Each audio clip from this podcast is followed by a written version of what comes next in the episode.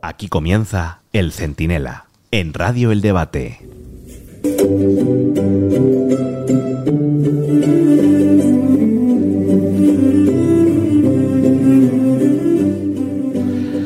Bueno, lo único bonito del día es esta, esta sintonía, ¿no? La música nocturna de Madrid. Porque ya ven ustedes que la cosa sigue igual o peor. Como siempre que aparece Pedro Sánchez en escena. Tú te pones a mirar con un poco de perspectiva y la verdad, ¿eh? desde el advenimiento de este profeta del progreso, pues todo han sido calamidades. Vamos, que te dan a elegir entre las plagas de Egipto y Pedro Sánchez y te sale del cuerpo, ¿eh? Las plagas, las plagas, por favor. Y la próxima de estas plagas puede ser la última. El presidente disfuncional y en funciones está negociando la amnistía y el referéndum con Puigdemont, que mientras está encantado de conocerse, claro, cómo no. Está ahí el tío en el palco este de Waterloo, tocándose la entrepierna como Luis Rubiales, porque cree que va a ganar el Mundial. Solo le falta ya el piquito de Sánchez y no lo descarten. Soy Antonio Naranjo, esto es el Centinela, el diario sonoro del debate, y con su permiso en un momento se lo explico todo.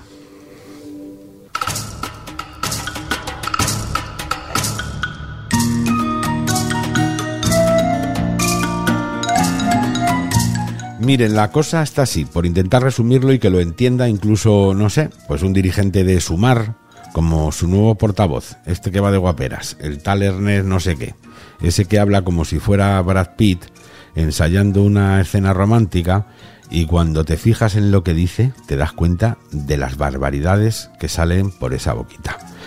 Si escuchas a Sánchez y a su equipo, la selección nacional de opinión sincronizada, pues parece Mandela a punto de pacificar Sudáfrica, que él solo busca la paz en el mundo, que la paz en Cataluña va a ser como la de una comunidad hippie en Copenhague, que la amnistía es un alivio penal, hombre, para que Puigdemont, pues ya verás tú, acabe celebrando los goles de la selección española ahí, el primero, ¿eh? como Manolo el del Bombo, que no lo hace para conservar el poder, sino porque como en la pandemia saldremos más fuertes, y bueno, ya lo saben, el bla, bla, bla, bla, bla. Pero claro, no hay nada mejor que escuchar a Bolaños, este que Carlos Herrera siempre le llama mucha gracia, gracita moral, eh, gracita Bolaños. Pues bueno, pues que habla siempre como si estuviera a punto de reírse de las paridas que ni él mismo se cree para entender el juego de Sánchez que le dicta todo al ministro y es, y es como de parbolitos. Escuchen, escuchen a este señor. Pues ahora están con que España se rompe y que la Constitución se quiebra. Bueno, pues pasará lo que sucede siempre, y es que España con un gobierno socialista estará cada día más unida y más cohesionada y la Constitución se cumple en España cuando gobierna el PSOE en todo el territorio nacional. Y es la realidad. Y es la realidad de los hechos. Pero vamos a ver, si no te lo crees ni tú, Felicín Castillos que no te lo crees ni tú, pero ¿cómo te vas a creer lo que estás diciendo? Si te tiembla la voz, si tú mismo sabes que es una trola como un piano. Y es que hay que ser muy bolaños para decir con todo el morro que España está más cohesionada que nunca por el curioso método de dejar la cohesión en manos de Otegui, de Junqueras y de Puigdemont. Vamos, que es como dejarle la jefatura de la policía al Capone y decir que Chicago está más segura. Y claro, Luego escuchas a los catalibanes estos del Ku Klux Klan y todas las mentiras de Sánchez pues quedan en pelotas. ¿Cómo que amnistía? Eso para empezar a hablar le dicen. ¿Que nos quiere dar el referéndum? Pues hasta luego, Lucas. Escuchen, escuchen. La del un 52%, es defineix com independentista. O feu la independència o convoqueu eleccions. Y de avanzar en la resolución del conflicto político con el Estado a, partir del referéndum y del fin de la represión. Y estos son nuestros objetivos. A partir de aquí corresponde a Pedro Sánchez moverse. No existeix una recepta autonòmica per resoldre els problemes de Catalunya i només un referèndum acordat amb l'estat espanyol podria substituir el mandat polític de l'1 d'octubre Bueno, no sé si les han reconocido, pero son muy reconocibles. La primera es la hiperventilada presidenta de la Asamblea Nacional Catalana, esta tal Dolors Feliu. En fin, que siempre que, habla sube el pan y va con una antorcha en la mano. ¿eh? El otro es el presidente de la Generalitat, Pera Aragonés, que es Pedro, y ya saben que no hay un Pedro bueno. Y el último, pues es el que manda de verdad, Carles Puigdemont. Y todos dicen lo mismo. O se reconoce el derecho a la autodeterminación, o Sánchez tiene las mismas opciones, Pedrito. ¿De volver a ser presidente? Pues no sé, que yo de sustituir a Charlize Theron de, pues para anunciar colonias caras, ¿eh? estas de las buenas. Miren, la amnistía por sí sola ya es un bochorno. En lugar de servir para que los perdonados acepten la legalidad constitucional, que tendría entonces ciertos sentidos, lo que hizo España en 1977, pues impulsa para que la Constitución le pida disculpas a los separatistas y pierda todas sus defensas cuando lo vuelvan a intentar. Y claro, si a esto de la amnistía, que ya es una cosa tremenda de juzgado de guardia, le sumas un referéndum, pues la derrota de España ya es inevitable. Da igual ya, en realidad, que lo amnistíen o no, y da igual incluso que celebren o no ahora una consulta. Lo importante, lo lamentable, es que Sánchez ha blanqueado al separatismo, ha destruido los diques de contención y ha legalizado ya para siempre sus objetivos. Si consigue así la investidura, olvídense de la España conocida. Y si no la consigue, porque sus bajadas de pantalones no son suficientes para, para contentar a este hombre, a Puigdemont, pues el desastre también será inevitable. Porque si tú indultas a los delincuentes, primero, después derogas sus delitos y por último amnistías sus objetivos, pues acabas de legalizar la independencia. Y solo falta por despejar cómo armarla jurídicamente y cuándo aplicarla. Miren, Sánchez siempre quiso pasar a la historia. Y al final lo va a lograr, ¿eh? Será el tío que por su ambición personal logró destruir la etapa más próspera de una nación histórica a cambio de un falcón y un despacho con moqueta. Y el rey, don Felipe, por cierto. Pues bien, gracias. Estará muy ocupado asistiendo a alguna investidura en Latinoamérica en la que ejerce con aplomo de figura decorativa. Vamos, como en España. El Centinela con Antonio Naranjo, Radio El Debate.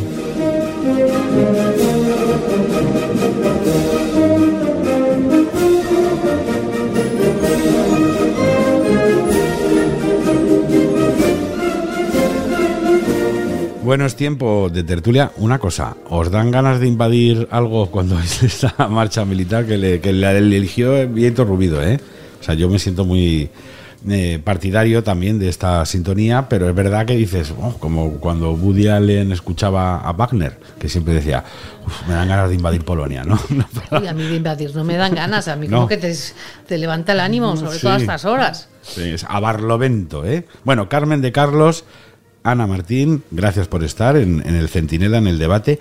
Si os parece, entramos en harina. A ver, hoy la polémica del día, no sé si la cortina de humo, que es muy probable que sea eso, ha sido la reacción del gobierno a las palabras del expresidente Aznar en las que ha dicho algo que, hombre, en una democracia parece razonable, ¿no? Que es animar a la propia sociedad civil a que por cauces democráticos proteste contra lo que cree que es una deriva contra la Constitución y contra la cohesión de España. Esta salida de Isabel Rodríguez, que bueno, siempre hace lo mismo, lo que le diga el, el señorito eh, ¿creéis que va a tener más consecuencias, eh, tanto a efectos de estimular a la sociedad civil, como decía Aznar, como a romper más aún los puentes entre el PSOE y el, y el PP, Ana? Yo creo que lo que hemos visto hoy desde la mesa del Consejo de Ministros, Antonio, ha sido una sobreactuación y una cortina de humo, como tú la has definido. El gobierno lo que ha hecho ha sido coger el rábano por las hojas, ha cogido de la parte de la intervención de Aznar lo que le interesaba, la ha tergiversado por completo hasta llamarle golpista, pero es que está el gobierno, o sea, e, e, estamos ante un gobierno que ha indultado a una serie de golpistas, que eso sí que lo fueron, que está a punto de amnistiarlos y que se permite llamar golpista a un expresidente del gobierno que lo único que ha hecho, si repasáis la intervención, es llamar a una rebelión cívica, cívica, a que la gente eh, salga a la calle, a que la gente eh, se pronuncie sobre esto. Y te hablo de sobreactuación, lo sé también, yo estaba en esa sala de prensa porque la ministra llevaba la intervención escrita. Ha esperado a que una periodista de La Sexta le hiciera la pregunta sobre... Sí, sí. Te, sorprenderá, uh. Antonio, pero ha sido así. Ha sido así. Eh, para que le hiciera la pregunta, ¿qué, ¿qué, opina el gobierno sobre las declaraciones de Aznar? Y entonces ella de corrido ha leído toda la respuesta se la habría escrito Pedro Sánchez. no lo sé, no lo sé ¿eh? si es de su puño y letras, y se la ha escrito el secretario de Estado de Comunicación, que estaba ahí al lado siempre atento y vigilante. Eh, o se le ha escrito algún otro Lumbreras de Moncloa. Y Ana, permíteme la curiosidad, cuando se producen esas escenas en la, en la sala de prensa del Consejo de, Ministros, ¿cuáles son las caras eh, que tú ves allí?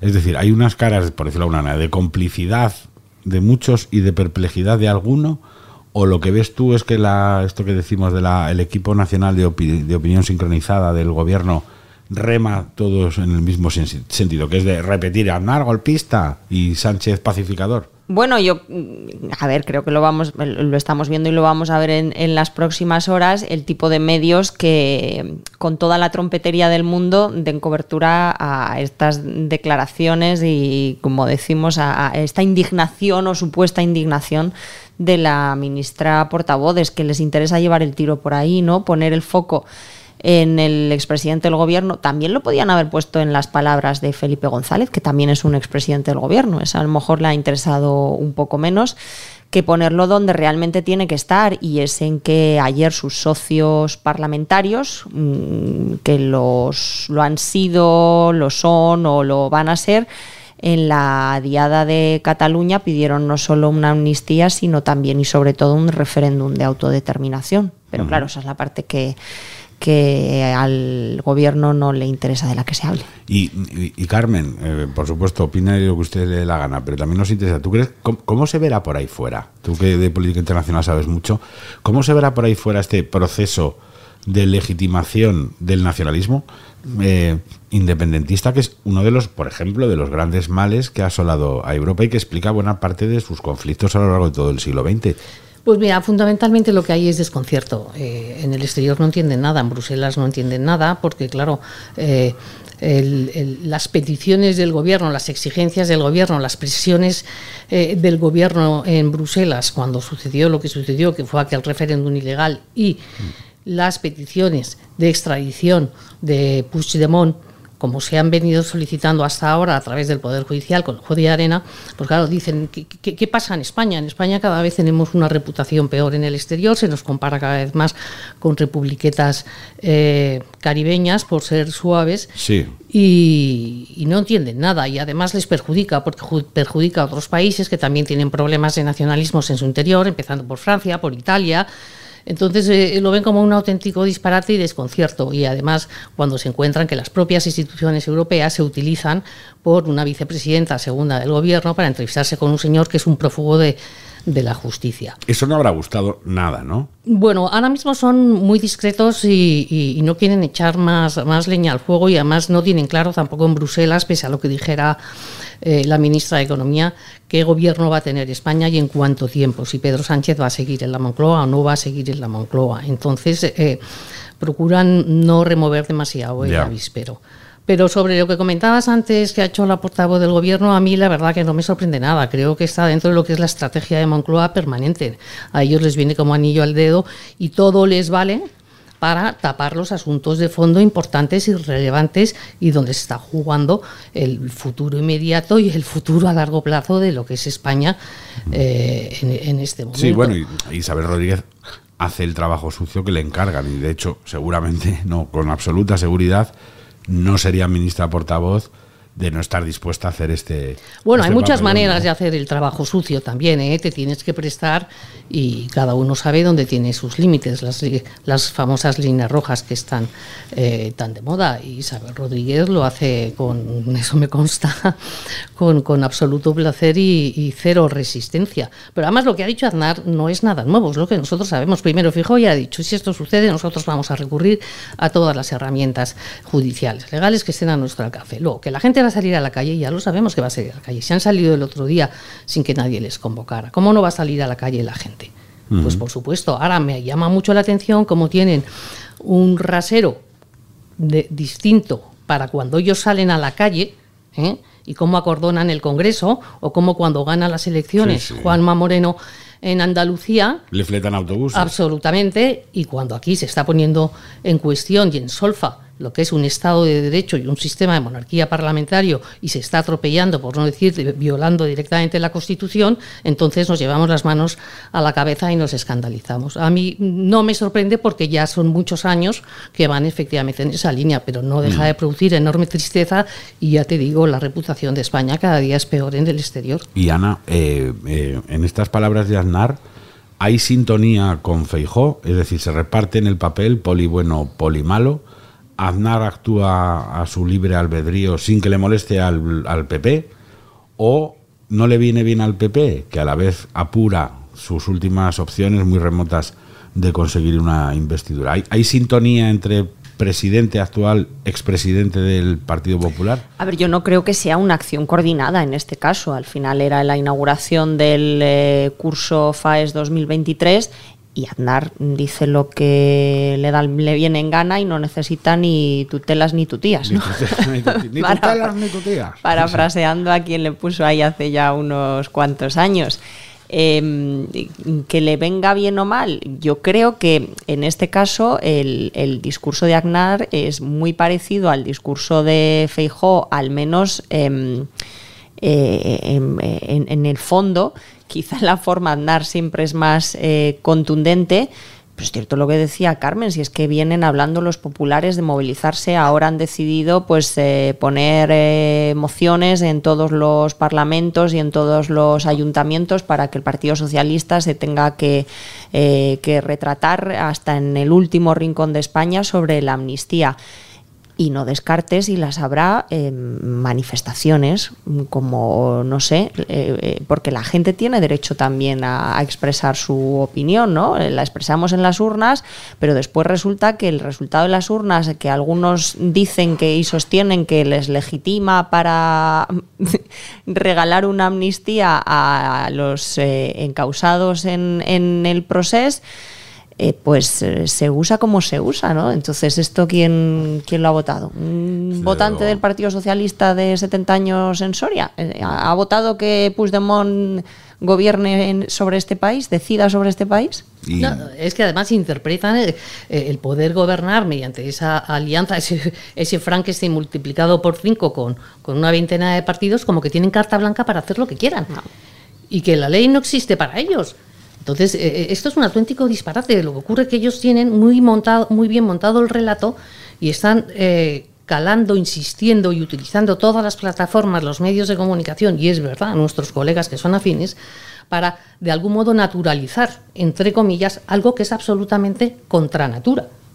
Sí, y además con, con, con una, un detalle que a mí me gustaría saber vuestra opinión al respecto, y es que, claro, aquí hay dos interpretaciones. La, desde luego que la de Sánchez es, básicamente, si aprobamos la, la amnistía, la investidura está hecha, y luego, que puede ser eh, una puesta en escena o puede ser verdad, la réplica que a eso le dan los dirigentes, eh, los distintos dirigentes eh, nacionalistas. Ayer en la Diada, que es verdad que es una fecha de hiperventilar en público y, y todo lo que queráis, sí que hubo coincidencia, de las pocas que hubo, en algo, y es que todos y cada uno de los líderes políticos o sociales, es decir, Omnium, la Asamblea Nacional Catalana, Junts, Esquerra, las CUP, de una manera u otra venían a coincidir en una única cosa, y es la eh, amnistía es una condición para negociar, pero no es una condición para investir. Para investir a Pedro Sánchez nos tendréis que reconocer el derecho a decidir. Luego ya veremos cómo se traduce eso y cuándo.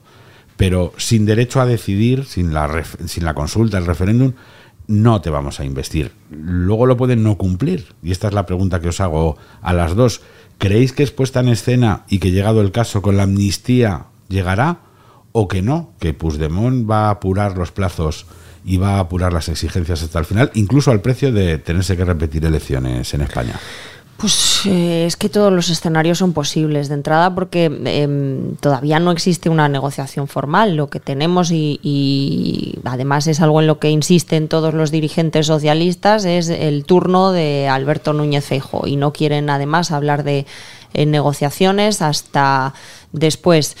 Eh, a mí me parece que para Esquerra en este momento procesal la amnistía es suficiente, sin renunciar luego, en una vez que arranque la legislatura, a objetivos mayores. Al final su objetivo es, eh, es el referéndum de autodeterminación y sobre todo porque tampoco pueden permitirse que la gente, eh, su gente, piense que la amnistía es el final del camino, porque entonces dicen es el final del camino para ti, para los 1.500 que se van a beneficiar de esto, pero Claro. y, y todos los que hemos estado detrás eh, todos estos años con las antorchas y poniendo pasta en la caja de solidaridad y poniéndonos el lacito amarillo, nosotros qué ganamos con todo esto. Sí, volver Y al nunca. punto de partida, ¿no? Claro, claro, por eso digo, para Esquerra sí, para Puigdemont pues yo no sé, a mí me cuesta mucho ponerse en su cabeza. Yo lo que sí creo es que este objetivo que tenía el Partido Socialista de ir a una investidura rápida una vez que fracase Feijó, es decir, hablaban al principio de mediados de octubre,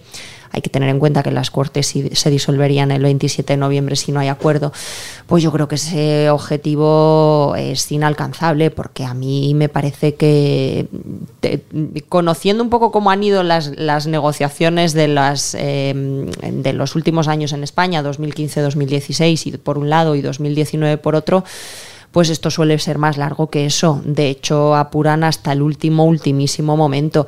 Y no creo que Junts en este caso vaya a aflojar la correa demasiado pronto. No lo creo. ¿Y tú, Carmen? Si Eh, tuvieses creo- que jugártela. Eh, a ver, yo creo que cuando hablamos de Junts no tenemos que hablar de Junts, creo que tenemos que hablar directamente de Puigdemont, porque ahí es se hace lo que diga Puigdemont. Y yo creo que a Puigdemont de verdad lo único que le interesa es Puigdemont, nada más. Entonces, como decía Ana, ¿cómo te inventas, cómo esa especie de amnistía, cómo vistes el muñeco de la manera que quieras para que Puigdemont, sin pasar por un juicio, realmente pueda volver y encima pueda volver, entre comillas, como el, el héroe del independentismo a España.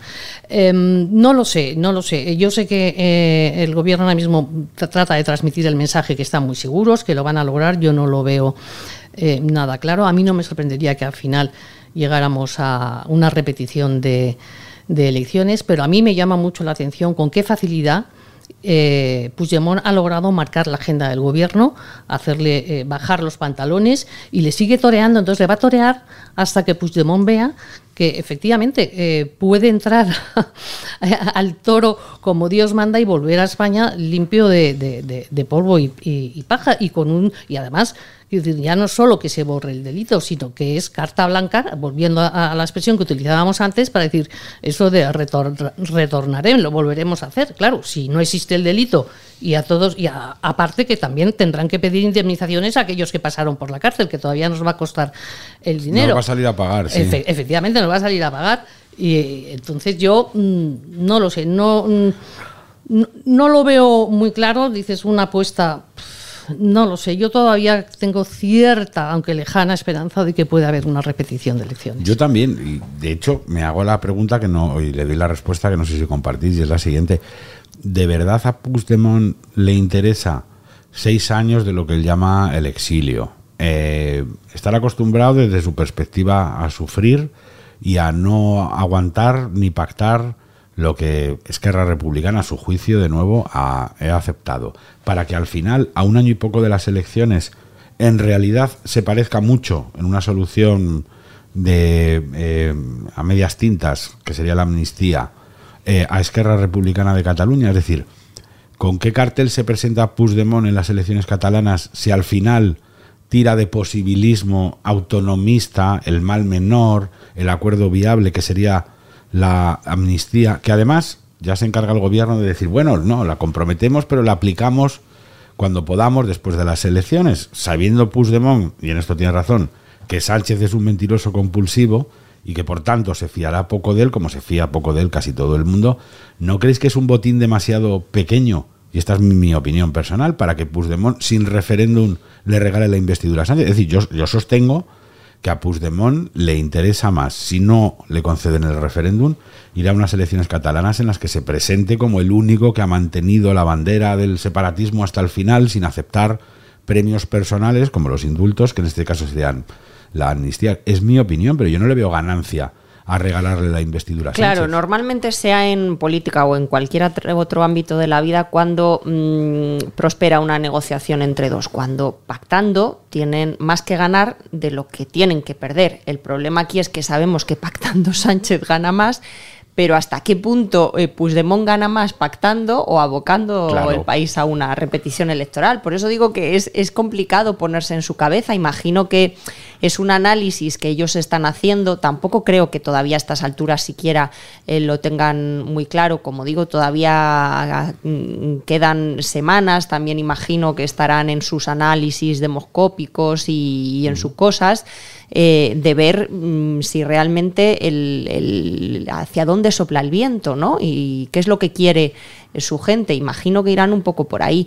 Por eso es que no podemos dar nada por hecho, aunque una de las partes nos lo venda como muy hecho, que por cierto, o nos lo vendía hasta antes de ayer, porque ayer también rebajaron ya un Mm. poquito, ayer lunes, las expectativas y, y sobre todo en cuanto a una cosa rápida. Sí, desde luego. Y, y- y podemos ver, Carmen, lo contaba Ana en el debate, eh, tú ves y cómo reaccionaría el mundo ante la imagen de que el gobierno mande como enviado especial, o Sánchez mande como enviado especial a, Zapatero para hacerse esa foto, en la que Puigdemont además ha sido muy tajante. O sea, le mandaron a Yolanda Díaz la semana pasada, Yolanda Díaz se creía muy chupi, pero para Puigdemont, que algo sabe, fue, oiga, si quiere usted rehabilitar a los comunes de Ada Colau en este proceso eh, de cara a las elecciones catalanas, conmigo no cuente. O sea, la recibió, le puso buena cara, le invitó a un colacao, venga, tómate unos gusanitos, o sea, cosas un poco más, ¿no?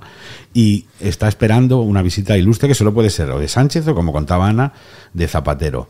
¿Tú, ¿Tú ves esa fotografía? ¿Ves a Zapatero yendo a honrar a Puigdemont? No sé si con mm, eh, un bote de vaselina en la mano o con un jamón o con algo, pero ¿ves esa imagen de verdad? La veo sin ningún problema porque además he visto otra mucho peor, que ha sido irrepetidamente durante varios años, que es la de él con Nicolás Maduro. Y estamos hablando de un dictador que tiene eh, las manos manchadas de sangre. Entonces, a mí no me sorprende nada que Zapatero vaya pasado mañana a entrevistarse con Puigdemont. Otra cosa sería que fuera el presidente del gobierno, eso no lo veo bajo ningún, ningún prisma. Pero Zapatero, Zapatero, todo el mundo sabe quién es Zapatero. Tú no puedes nombrar en Venezuela el nombre de Zapatero porque eh, la gente que no es eh, bolivariana, los que no son chavistas y maduristas, eh, se te tiran a la yugular. Y en Europa todo el mundo sabe quién es Zapatero. Entonces, sí, me parece, me parece más grave lo de Yolanda Díaz que lo de Zapatero. No nos olvidemos que, en definitiva, Zapatero ahora mismo no es nadie en términos institucionales, es un expresidente. Pero Yolanda Díaz, aunque sea en funciones, está en ejercicio como Ana, vicepresidenta segunda. Ana, Carmen, ya sabéis que soy muy de porras, yo me las apunto todas. Luego verá que no la paso la factura, pero si tuvieseis que decir monosi- con un monosílabo, sí o no, ¿lo consigue Sánchez o no lo consigue? ¿Qué diríais? Yo digo lo mismo que la semana pasada, sí. Sí, Bueno, Carmen. pues yo por llevar la contraria eh, de qué se trata me pongo, digo que no, que finalmente se anticipan, hay repetición de elecciones. Muy bien. Son Carmen de Carlos, Ana Martín, dos firmas imprescindibles en el debate. Ahora me dan ustedes un segundo y seguimos en el Centinela.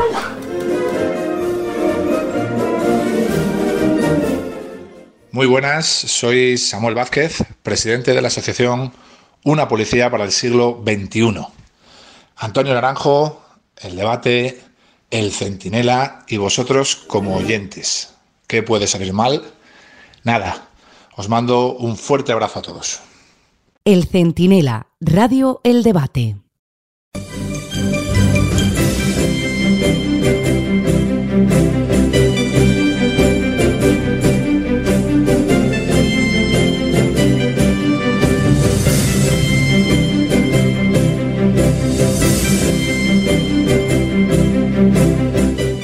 Seguimos en el Centinela, en el debate. Hoy, ahora abrimos la Cámara de los Lores con el director del debate, Víctor Rubido. Muy buenas. Hola, buenas. Luis Ventoso, director adjunto. Hola, Muy buenas. buenas. Echaremos de menos, o no, eh, ahora que no nos oye, a Ramón Pérez Maura, que le tenemos Nos está lesionado. escuchando, nos está escuchando. Ramón está, escuchando. ahí escuchando con una voz de garrafón escuchando. importante por Sí, ¿no? el cazo que tiene, pero ahí está. que echamos mucho de menos a Ramón, que se recuperará muy pronto y estará en esta mesa eh, muy en breve. Bueno, eh, señores, la verdad es que no hay que ser adivino para saber por dónde van los tiros y qué les voy a preguntar, pero, pero sí que me gustaría una primera aproximación a lo que hemos estado hablando desde el principio del programa y es, ¿no os parece que ha elevado mucho el nivel de crítica el gobierno atreviéndose a acusar de golpismo a un expresidente como José María Aznar por, por hacer algo tan legítimo, incluso yo diría que necesario, como invitar a la gente a que por métodos democráticos y cívicos proteja eh, en fin, este bien común que es su país y proteste contra la posibilidad de que se deteriore constitucionalmente por los pactos del, del Partido Socialista de Sánchez con, con el nacionalismo. ¿Nos parece que ha pasado ya una línea roja? Es verdad que con Isabel Rodríguez, eh, Miss Puerto Llano, eh, líneas rojas no existen, ¿no? Pero Miss, Miss Puerto Llano que perdió las elecciones municipales Sí, por sí. primera vez, es decir, desde que yo creo que sí, yo creo que es, es muy preocupante, muy inquietante que desde el gobierno se persiga eh, la, la, digamos la, disidencia política, es decir, en el mejor sentido de la expresión disidencia. Aquí se puede discrepar, la discrepancia política. Se puede discrepar, se debe discrepar. Lo bueno de una democracia es que tenga una biodiversidad ideológica que permita que la gente pueda opinar de manera distinta. Pero es curioso porque aquí se puede quemar los retratos del jefe de la oposición, del rey, la bandera de España y tal, y esto no ocurre nada, esos son los aliados del gobierno y resulta que, un señor que está vinculado al que hoy es el primer partido en cuanto a apoyos reales eh, de la ciudadanía española, que, que es el señor Aznar, que más allá de sus simpatías en cuanto a la persona, ha sido un extraordinario gobernante y que tiene todo el derecho a expresarse y yo creo que también tiene todo el derecho a pedirle a una parte de la ciudadanía, que es algo que le reclamamos muchas veces desde la sociedad civil a la clase política, que se muevan más, que, que- que intenten Sí, sí. movilizar a la ciudadanía, porque efectivamente siempre se dijo España que vuelve cuatro años más de Sánchez, España está en peligro, en un serio peligro. Claro, es que Luis, hemos visto cómo el gobierno miraba para otro lado en cosas que ha contado el debate, ¿no? Como, por ejemplo, las manifestaciones en Alsasua, organizadas por todo el entorno de, de la nueva Batasuna, que es Bildu y todo lo que le cuelga, para expulsar a la Guardia Civil de la comunidad foral. O lo hemos visto, homenajes de exaltación a terroristas que volvían a casa como héroes, como si fuese Ulises volviendo a Ítaca. Y el gobierno ha mirado para otro lado. Y hoy sale Aznar diciendo, oiga, que si les preocupa su país, muevan un poquito el culo, que es lo que básicamente ha dicho, y mira la respuesta del, del gobierno. ¿Cómo lo ves tú? Tienes toda la razón. Estamos en un momento muy, muy malo. A mí, toda mi edad adulta, he hecho- siempre me resultaba poco agradable la gente que estaba todo el día en todo negativo, tal, esto va fatal, esto se hunde. Pero ahora me veo que yo ya soy uno de esos abuelos cebolletas. Yo estoy desmoralizadísimo con la situación de, de España. Porque está pasando algo que es tremendo y es que se están eh, pisoteando los principios del sentido común y de los hechos. Entonces, cuando pasa eso, hoy por ejemplo, se crea una ley para atajar la manada cuya conclusión es beneficiar a un preso la manada. Se dice que el presidente Andar es un golpista para amnistiar a un auténtico golpista. E incluso cosas eh, en el otro lado también. A mí, por ejemplo, una de las cosas que me ha desagradado también políticamente el día de hoy, que no entiendo en modo alguno, es la decisión de- del partido de Feijó de darle un grupo parlamentario a Junts y al PNV en el Senado. Se me escapa por completo. ¿Para qué se hace eso? Sí, eh, de, de- de- de eso se iba a preguntar. ¿No será porque en el fondo, hasta el último momento, lo puedo retirar luego, apura la posibilidad de que Junts y el PNV, eh, o por lo menos uno de los dos, el PNV, acepte que es mejor para sus propios intereses pactar con el PP? Es decir, Entonces, entonces Génova mandan los teletubbies, ¿eh? si quieren que va a pasar eso. Si los han despreciado de todas las maneras posibles, los han insultado, machacado. Y aparte estéticamente, salir a hacerle gracietas a Junts en el día en que le han llamado a tu expresidente principal golpista, hombre, es de una torpeza increíble. Sí, Para sí. mí, ¿no?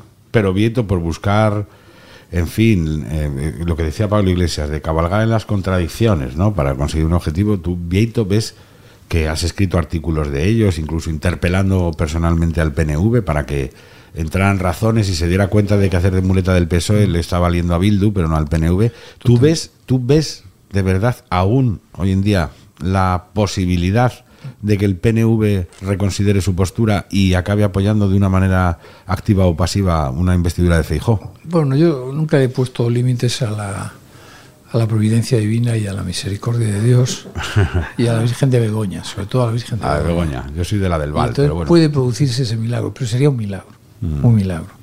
Es decir, me cuesta mucho ver que ahora el PNV quiera cambiar su posición, que yo no acabo de saber cuál es la lectura que hace, pero después del artículo de, de, Urcu- de Urcullo, que por cierto, fuentes que tengo en, en la- en compañeros en el propio diario El País, fue, lo ofreció él, no se le pidió, el de- fue- lo ofreció él, fue el que lo ofreció, y él fue el que escogió la tribuna. de- ya sabemos que el medio es el mensaje, es decir, él escogió la tribuna del, del diario El País, que se sabe publicarlo en euskera en el DEIA. mira. por eso, puedo publicarlo en euskera en pero el medio, en euskera antiguo, además. eh, en Batúa. Eh, eh, me cuesta mucho creer que han montado todo eso para el día eh, 26, 27 o 28 apoyar a, a.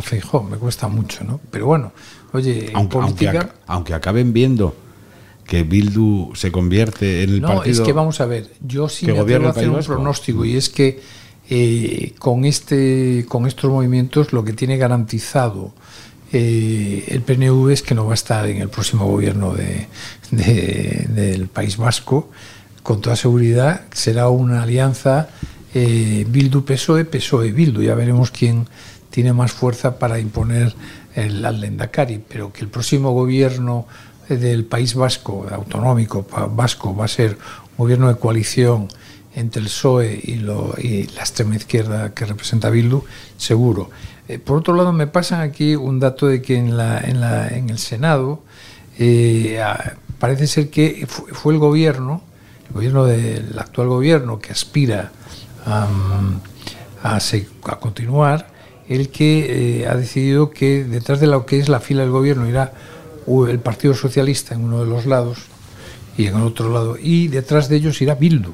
Bildu. Es decir, que en el Senado eh, el Partido Socialista le ha propuesto a Bildu que esté detrás de él. Primera fila, ¿no? Ten- Tendido de sombra, primera fila. Exactamente, Y, madre mía, y con un tío Es decir, repartiendo que bombón helado para ellos, sí. Claro, el blanqueamiento de lo, del terrorismo en este país es ciertamente inquietante. Claro, es que la única manera de intentar adecentar esos pactos es que de repente Bildu parezca una ONG. Y, y- pero mira, en ese sentido, Luis, todo depende al final de Puigdemont. Mm, ¿Cómo veis esto? Porque claro, el relato madrileño, por decirlo de alguna manera, de Sánchez es el de con la amnistía, como si fuera poco, la investidura está hecha. Por mucho que griten y que... Pero claro, luego tú escuchas, no, no lo que te dicen que dicen, sino lo que dicen de verdad los independentistas, y no hay ni uno solo que diga que con la amnistía está eh, hecho ese acuerdo. Todos sitúan eh, el apoyo a Sánchez, definitivo, para que sea presidente del gobierno, en la concesión, reconocimiento de una manera u otra, luego discuten la fórmula exacta o los plazos, pero no el derecho a que les concedan un referéndum, una consulta de, de autodeterminación. La pregunta es, ya sé que os pido hacer mucho de pitonisos, pero tenéis mucho bagaje, por eso dirigís el debate. Eh, ¿Veis a Puigdemont llegando hasta el final o veis a Puigdemont conformándose con la amnistía para investir a Pedro Sánchez? Luis. Yo creo que, que en la primera fase se conformaría con la amnistía con una promesa bajo cuerda de que luego sea la consulta, como se hizo con los indultos. En ningún momento se dijo que se iba a indultar a Junqueras y Pero que se Luis, iba a sacar los presos de Talacalle. una promesa privada o una promesa No, pública? privada, una promesa privada. privada. Se le da la amnistía y el tiempo se le dice, y ahora a la legislatura ya te doy lo otro. En privado. Sí. Ya sé que Como se hizo, es que la otra vez se hizo así, hay que recordarlo, la otra vez fue tal cual. Cuando se dijo va, se va a retirar la sedición del Código Penal, voy a- nunca se dijo. Se hizo sobre la marcha, pero evidentemente había un acuerdo previo. Supongo que sería igual. Lo que pasa es que aquí hay una dificultad sobrevenida, es que empieza a no estar tan claro que sea muy fácil sacar la amnistía adelante, legalmente. Eso Sí, desde el Eso- punto, yo claro, una cosa es también prometerle y después ponerte a hacerlo. Los indultos eran más fáciles. Era, era, bueno, era, era difícil explicarle a la sociedad española eh, que, que ibas a indultar a unos señores que habían dado un golpe de Estado. Pero lo, ahora el- la, la sofisticación legal es lo que enmaraña el camino de que pretende, de- o sea, no allana el, el camino a Sánchez para, para sacar adelante la, la, la amnistía. Yo creo que puede prometerle la amnistía, pero después, porque yo creo que en el Supremo todavía hay hombres buenos que van a decir que es ilegal. La tiene que hacer en tiempo récord. El rey puede tener un gesto de algún tipo, tipo la reina de Inglaterra en el Brexit, decir algo. Se pueden hacer muchas cosas. Sí, no lo veis, mm, no lo veis tan hecho, pero en el caso de que lo consiguiera. Y aparte el Sánchez- plazo es muy corto, ¿eh? tiene que hacerlo en mes y pico. Pero entonces yo os pregunto, si Puigdemont se conforma al final con una amnistía que además es difícil, ¿en qué se diferencia de Esquerra?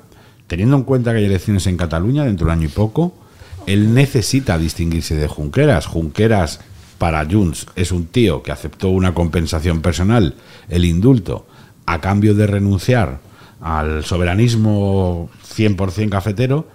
Y lo que ha conseguido Esquerra, además, electoralmente, es caer mucho en Bueno, las eh, elecciones. eh, Junts también. ¿eh? Bueno, pero Es que, es que no nos olvidemos que Junts Tiene menos votos que el PP. 400.000 votos.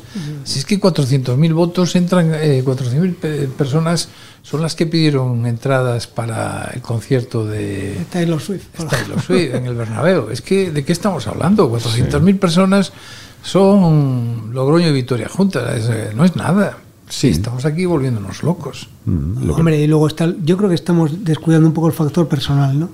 Una persona que lleva un montón de años ya allí exiliado, la oportunidad de que le quede todo jugado y pueda volver en los de multitudes es muy atractivo para él humanamente. Entonces yo creo que sí, por ahí le puede tirar mucho la amnistía y servirle. A mí me cuentan, eh, vos- vosotros habláis con mucha gente también, que Puigdemont no se cree a Sánchez, no se fía de él y además le tiene incluso manía. Porque Yo, le- sí, yo, yo creo que Puigdemont no le simpatiza. Son dos locos, ¿eh? yo lo digo abiertamente. Estamos ante dos desequilibrados, cada uno en una, en una psicopatía distinta, pero estamos ante dos personas poco equilibradas. Eh, lo que la información que tengo yo un poco de dentro de dentro, Sí. y cuando digo de dentro es de allí, es que efectivamente no eh, Puigdemont parece no dispuesto a apoyarle, con lo cual podría haber una repetición de elecciones. Yo creo que a Sánchez no le interesa una repetición de elecciones, porque yo creo que una repetición de elecciones, con todo lo que hemos estado viendo, va a haber, eh, se va a movilizar una parte, una que no se movilizó, otra que, que se confió y otra que a lo mejor cambia su voto definitivamente para que haya un gobierno que enderece, que enderece esto. Y, no, haber, no habrá factor verano. Bueno, que estés capaz de ponerte las elecciones en la noche las uvas. ¿eh? O el del Día de los Inocentes. ¿no? Yo creo que no puede. Creo que tal y como eh, eso ha sido lo bueno de que la investidura se haya alargado el proceso hasta el Sí. 26-27, con ese calendario creo que las elecciones tendrían que ir como muy muy pronto, muy pronto el 14 de enero. Efectivamente. Entonces yo creo que bueno, el No 14 de enero, pero aún así tampoco es de las mejores épocas del año. Es decir, aquí lo ideal es eh, convocar elecciones entre marzo y junio o eh, septiembre y noviembre. Bueno, este es capaz de, de convocarlas un 30 de febrero, ¿no? Que no existe. Sí, sí. Bueno, él nació el 29 de febrero, con lo cual tienes que ir siempre. Eso explica que se comporte como un cosas. menor de edad, eterno, ¿verdad? cosas. Yo no creo que sea ni un menor de edad ni un loco, ni uno ni otro. ¿eh? Los Sí, dos tienen sí. un proyecto perfectamente definido. Él cuando llega en el 2018 lo dice claramente, tengo un proyecto hasta 2030. Él lanza un proyecto de lavado de cerebro del país. Aquí ya en España todo el mundo dice todos y todas, y españolas y españoles. Yo no. Y- yo. Quedamos Pero ha avanzado eso, una salvajada. Muchísimos políticos del PP hablan así ya. Ha creado... eh, O es que en el PP sí necesita. ha dado un recital de dominio de la sociedad española con el caso Rubiales alucinante. Nunca se vio un recital mediático mental de la izquierda de ese calibre. Y él está en un proyecto de crear una especie de autocracia light donde habría un gobierno perpetuo a la izquierda. Yo creo que, que le va, va avanzando. Va No, avanzando. yo, yo- yo creo que no. Yo, yo tengo una, un análisis eh, distinto. Yo creo que le ha venido, le ha favorecido. Nunca, nunca ha logrado tener un buen resultado electoral. La primera vez que se presenta consigue el peor resultado de la historia del PSOE, pasando de los 110 de Rubalcaba a 90.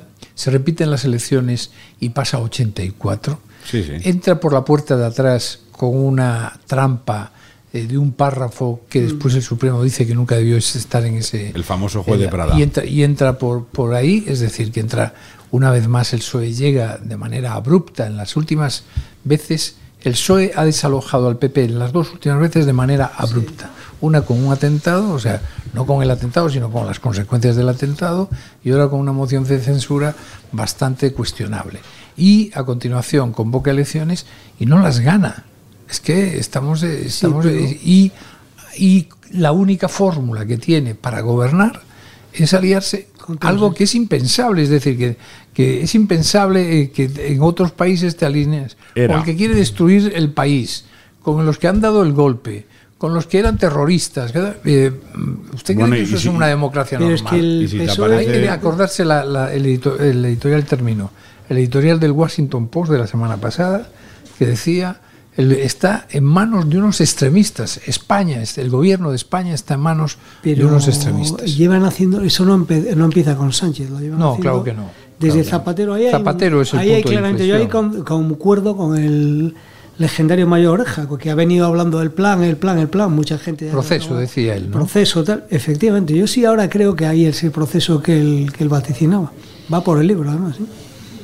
Me vais a dejar que salude un momentito, que la tenemos ahí esperando a María Jamardo, la que más sabe de tribunales en la prensa española. María, ¿estás ahí? Aquí estoy, escuchándoos atentamente. María, nos interesa mucho, muchas gracias por estar en el Centinela del debate, nos interesa mucho saber tu lectura eh, y lo que se deriva de la decisión del Tribunal Constitucional de no admitir el, recuento del, o sea, el recurso del Partido Socialista para recontar los votos nulos en Madrid. Esto hay porque hay dos interpretaciones. Una, que el Tribunal Constitucional hace lo correcto y por tanto podemos estar tranquilos y lo seguirá haciendo en el futuro. Y la segunda, que en realidad dice, bueno, pues mira, firmamos esto para que cuando firmemos cosas mucho más bárbaras a favor del PSOE no nos puedan decir que somos el Tribunal Constitucional sanchista y que decidimos siempre lo que consideramos que jurídicamente es mejor. ¿Tú con cuál te quedas? ¿Cuál es la lectura que hay que hacer del comportamiento del Constitucional? Pues mira, a mí me encantaría poder decir y afirmar que el eh, órgano que preside Cándido Condicumpido, que por cierto no es Poder Judicial, no es un tribunal de justicia, es un órgano eh, de revisión constitucional, de interpretación constitucional, pues obra en función de la imparcialidad y la inviolabilidad y la independencia eh, que deberían primar en cualquier ejercicio de la actividad judicial en nuestro país pero la verdad es que cada vez se aleja más de ese escenario ideal. Yo me inclino más por la segunda, contestando a tu pregunta, Antonio. Creo que esto es perder una batalla para ganar una guerra. Y en este momento era imposible hacer frente con una ponencia mínimamente creíble y rigurosa por parte de la ponente eh, de la magistrada Laura Díez, que fue nombrada por Sánchez ad hoc eh, que venía de Moncloa como alto cargo del Ministerio de Presidencia de Félix Bolaños, que es una procatalanista eh, consumada porque fue una de las juristas que participó en la confección de esa ley alternativa de la Generalitat que puentea una sentencia firme del Supremo, la que obliga a los colegios catalanes a impartir el 25% de las clases en castellano para los escolares que lo decidan. Y yo creo que mm, se ha visto contra las cuerdas y una vez que el voto particular de Enrique Arnaldo, con la contundencia con la que se pronunció el magistrado que votó junto con César Tolosa en contra de la admisión del recurso, y teniendo el informe del fiscal Pedro Crespo sobre la mesa, que iba en la misma línea que el de Arnaldo y que además era contundente también contra esa posibilidad de revisión general de los votos como un derecho cuando no me gusta el resultado que emana de las urnas, pues la verdad es que parecía, insisto, difícil construir una sentencia mínimamente rigurosa mm. y creíble. Pero María. Pero solo se basa en eso. No creo que en el fondo del proyecto esto sea relevante, a pesar de la victoria parcial que supone el haber conseguido que ese recuento no se produzca y sobre todo la contundencia, efectivamente, con la que el fiscal, el Ministerio Público en este caso, se opuso a dicha posibilidad, alegando que era un peligro para la arquitectura constitucional del Estado tal y como lo conocemos. Claro, pero María, eh, Luis, abrimos aquí mesa. Eh, si al Tribunal Constitucional le ha dado vergüenza aceptar esto por lo que suponía de minar eh, la propia esencia de la Constitución, ¿cómo no le va a dar apuro a mm, legitimar, legalizar una amnistía que, en fin, que canta por todos los lados, por soleares, y aún más algo parecido a un referéndum? Es decir, si no ha podido con esto el Tribunal Constitucional y le ha dado vergüenza, ¿cómo va a poder blanquear algo que es todavía más abusivo? Es que aquí lo dramático es que me parece que si hubiesen dicho que sí, tampoco habría pasado nada en España. Se recontaría el voto y a correr. La sociedad tampoco no, pero le llamaría mucho la atención. No, pero, Está optimista, pero- Luis. No, pero a mí lo que yo lo que sí creo es que era un, un precedente muy malo y de hecho es un amago de precedente malo. Eh, yo mm, el, el ejemplo de Venezuela que nos queda lejos y que nos parece un poco pachanguero y, y- y bananero y tal, es que en Venezuela había una tradición de juristas extraordinaria. El primer presidente del Constitucional español en la nueva etapa vino de Venezuela. Estaba exiliado y era profesor. La Universidad Andrés Bello de Venezuela creó algunos de los mejores juristas latinoamericanos y que han impartido clase en España. Se cargaron todo aquel sistema y se lo cargaron lentamente. Claro, Y- no y es- no es de- no es de golpe todo. Primero se hacen con la fiscalía, empiezas a colocar a tipos en el, en el constitucional y tal, y efectivamente tipos que además mm, parece que mientras ellos arreglan su peripecia, su biografía personal como conde Pumpido, pues que, que el país vaya por donde vaya les importa un pito. Entonces, este es un precedente porque ¿cómo iba la cosa? La cosa iba de la siguiente manera. La, la famosa magistrada había decidido que se iban a revisar Hmm. contra el criterio de la Junta Electoral de Zona, contra el criterio de la Junta Electoral eh, Nacional, contra el Supremo, Contra el Supremo. y con un informe de una letrada, que es una abogada del Estado, que le había hecho el, el informe y que ella decidió que no le servía. Y estaba dispuesta y la lleva al debate al, al pleno del... Entonces ahora dice la Fiscalía, ojo, la Fiscalía del Supremo, del Constitucional, empezó diciendo que lo admitía Hmm.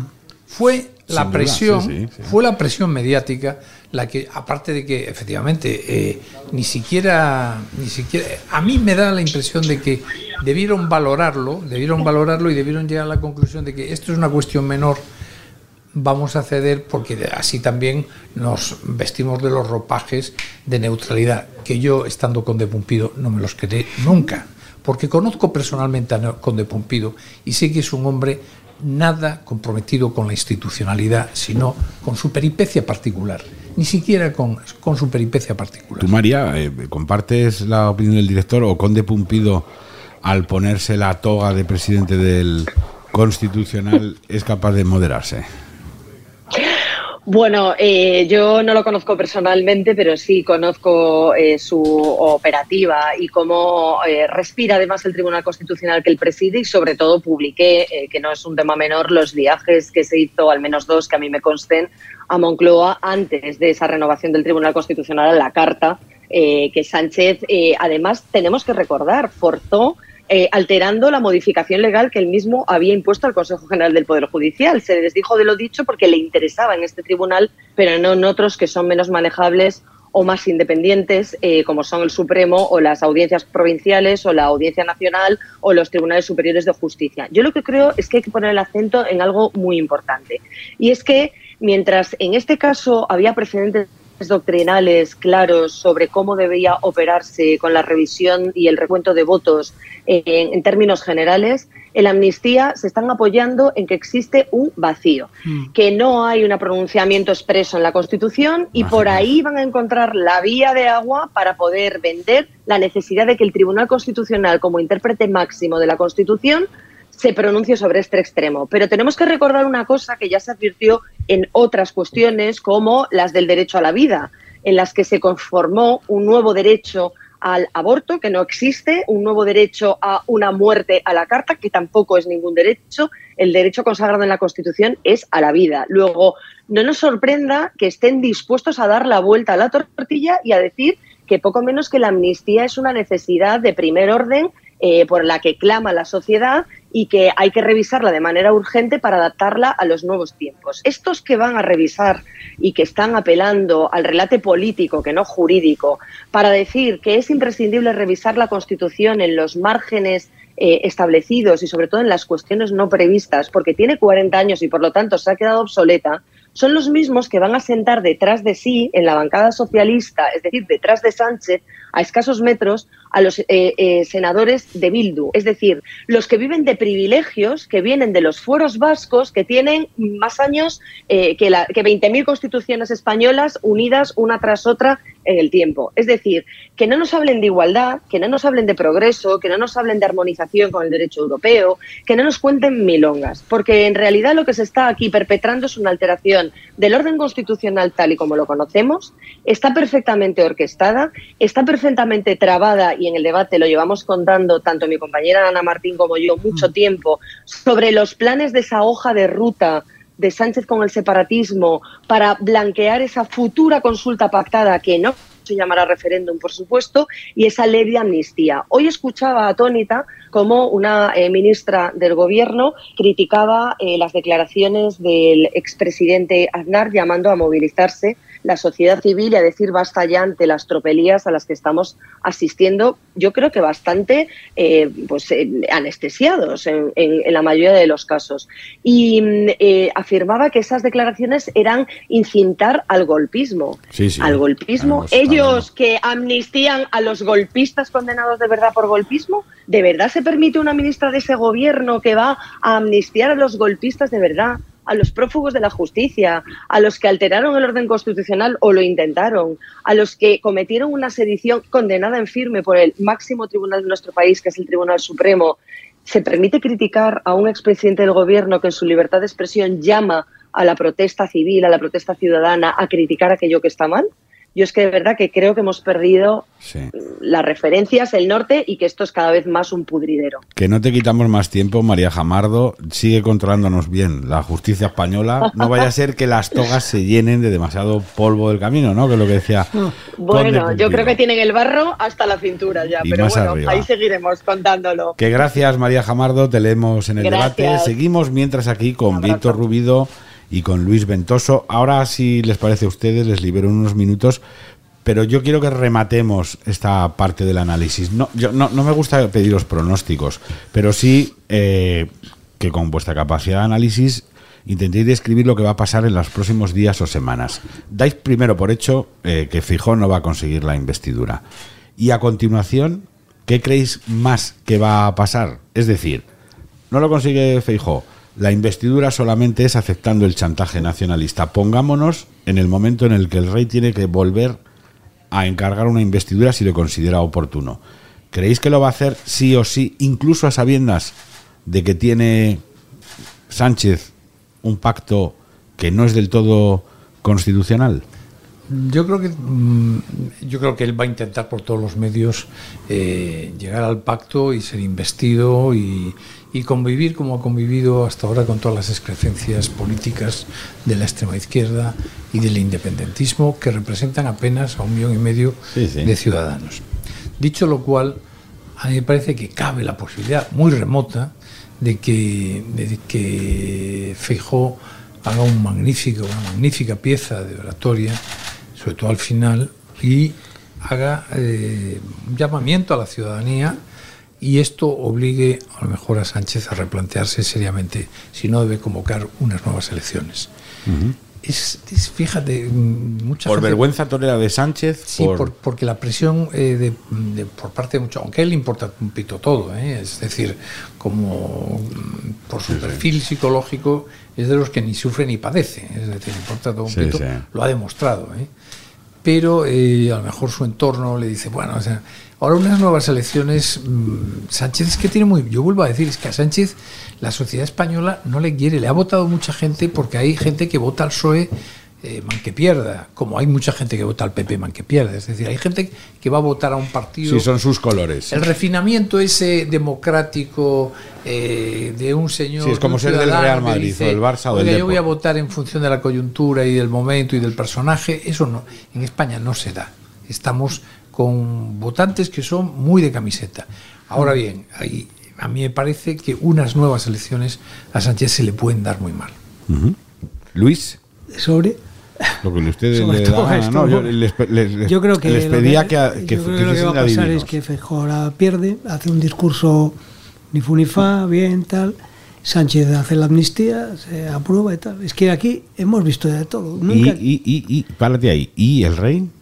El rey no, porque el rey tiene una balanza, el rey tiene que elegir entre el adiós a, la- a perder la- el asiento, se daría una situación prerrepública. Es decir, si el rey dice no presento a Sánchez a la investidura porque no ofrece garantías constitucionales, que yo creo como español que es lo que debería hacer, acogiéndose a que él debería arbitrar el funcionamiento, entonces acto seguido el PSOE, que está deseando, Proclama la república. no, proclama que deja de ser un partido pro corona, que esto no puede ser, que ya ha roto la neutralidad. Si Sánchez quiere ser el rey, que aquí estamos. Quiere ser jefe de Estado. Ser ser el autócrata del país, estamos por ahí. Y luego va a ganar por una razón, porque ya han sucedido cosas imposibles. Si nos dicen hace eh, ocho años, no, aquí va a llegar un tío que perdió las elecciones con 84 diputados y va a gobernar aliado con un tío condenado a 13 años de cárcel por un golpe de Estado el año pasado.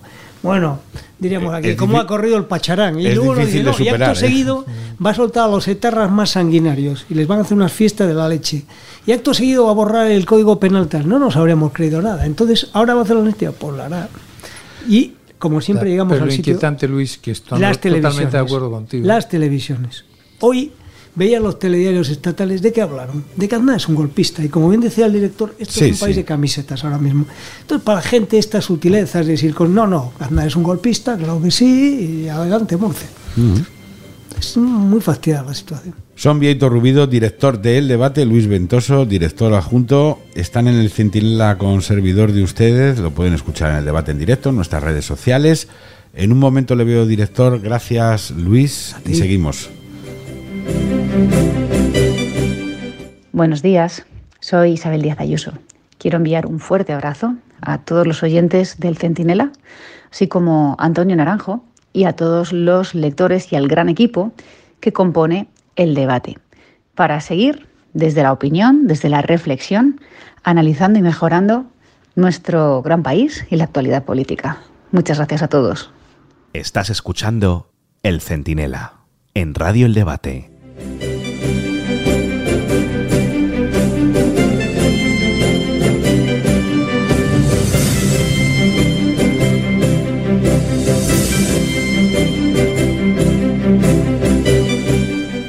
Seguimos en el Centinela, en el debate, cambiamos de mesa, cambiamos de tercio, ahora es la mesa de los profesores. Es que me ha gustado esto, ya sé que todos ustedes tienen para una eh, sección propia, pero la combinación del, del otro día es mejor que la del, la del jamón con el queso, así que vamos a insistir. Son el profesor Riera, el profesor Albiac, el profesor Naranjo. Y la verdad es que tiene, sigue teniendo mucho sentido que nos veamos aquí y hagamos, no sé si terapia colectiva, aunque nos olvidemos de la letra pequeña de las cosas que nos gustan, que es la economía, el empleo, que todo es un desastre, lo resumo yo, ¿verdad, profesor? Pero claro, vivimos, parece que vivimos momentos ciertamente eh, convulsos, ¿no? Ah, Cuando nos preguntamos, ¿qué hubiéramos hecho nosotros en aquellos momentos históricos en el que tantas cosas cambiaron en el mundo? Una gran guerra, la guerra civil en España, cambios de regímenes, pues a lo mejor estamos en un momento de esos, en los que parece haber de una manera directa o indirecta un nuevo periodo constituyente, en el que las tradicionales maneras de entender la convivencia han cambiado por completo. ¿Lo veis así? ¿Estoy yo muy pesimista o estamos más cerca que nunca? Empezamos, por- profesor Albiac, usted mismo. Bueno, yo creo que estamos en un momento mm, en el que uno percibe un cierto, un cierto cambio de época, realmente el final, el final de un ciclo.